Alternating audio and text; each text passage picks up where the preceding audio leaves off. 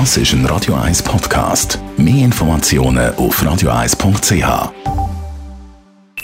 Die Morgenkolumne auf Radio 1 präsentiert vom Grand Casino Baden. Grand Casino Baden. Morgen miteinander. Die Wahlen von 2019 sind als Frauenwahlen in die Geschichte eingegangen. 84 Frauen sind in den Nationalrat gewählt worden, so viel wie noch nie. Doch vier Jahre später ist schon wieder alles vorbei. Am 22. Oktober könnte jeder zehnte Frauensitz wieder verloren gehen.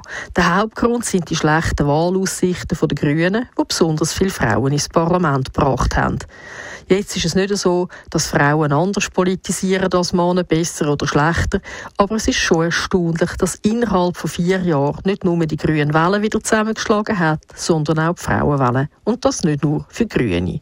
Und noch erstaunlicher ist, was einem Frauen, die heute für einen Sitz im Ständerat oder im Nationalrat kandidieren, so erzählen. Eine Kandidatin hat mir gesagt, ihre hat mir gesagt, sie sollte ein bisschen mehr lachen, nicht so ernst reinschauen und überhaupt sieht sie so aus, als könnte man kein Bier mit ihr trinken. Eine andere hat gesagt, obwohl sie den fünften Platz von ihrer Partei müsse verteidigen sei ein Kollege von ihr, einer, der auch in den Nationalrat gewählt wurde, schon zweimal in den Zeitungen porträtiert wurde und sie nicht. Und der dritte, eine aus einem anderen Kanton, hat gesagt, sie verteile jetzt seit Wochen Flyer und Schöckeli gehen an jedes Podium und an jede Standaktion und doch nehmen sie niemand ernst. Eine Frau hat mir letzte gesagt, sie kenne sie, sie hat doch einen netten Mann, zwei nette Kinder und ein schönes Haus, sie könnte doch einfach daheim bleiben.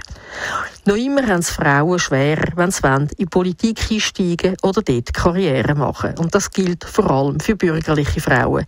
Weil die linken und grünen Parteien den Frauenaspekt viel stärker betonen, wird Frauenpolitik heute vor allem mit roter oder grüner Politik in Verbindung gebracht. Sie hat also sozusagen ein violettes oder ein grünes Etikett. Bürgerliche Frauen, also derartig von der Mitte, der FDP oder der SVP, haben es darum manchmal in der eigenen Partei ziemlich schwer.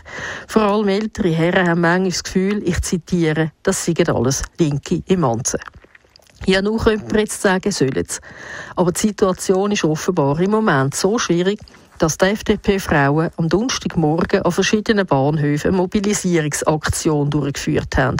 Ihr Ziel, sie wollen den potenziellen Wählerinnen und Wählern zeigen, dass Frauen zwar punktuell anders politisieren als Männer in der gleichen Partei, aber dass nicht alle Frauen gleich politisieren dass nämlich linke Frauen eine andere Politik haben als bürgerliche Frauen, SP-Frauen eine andere als SVP-Frauen und die Frauen von der FDP ein bisschen andere als die von der Mitte. Die Präsidentin von der FDP-Frauen, Susanne Vincent Stauffacher, sagt ein bisschen resigniert, man hat es heute nicht immer leicht, nicht einmal in den eigenen Parteien. Sie meint sogar, ich zitiere, im Zuge der Vogue-Debatte gibt es teilweise einen Backlash gegen bürgerliche Frauengruppierungen.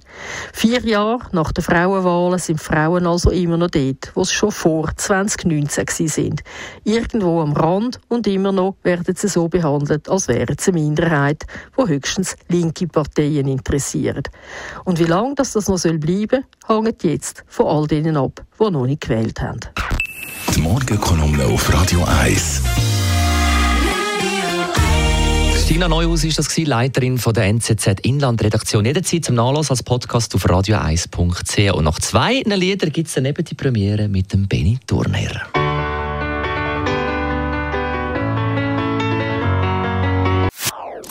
Das ist ein Radio 1 Podcast. Mehr Informationen auf radio1.ch.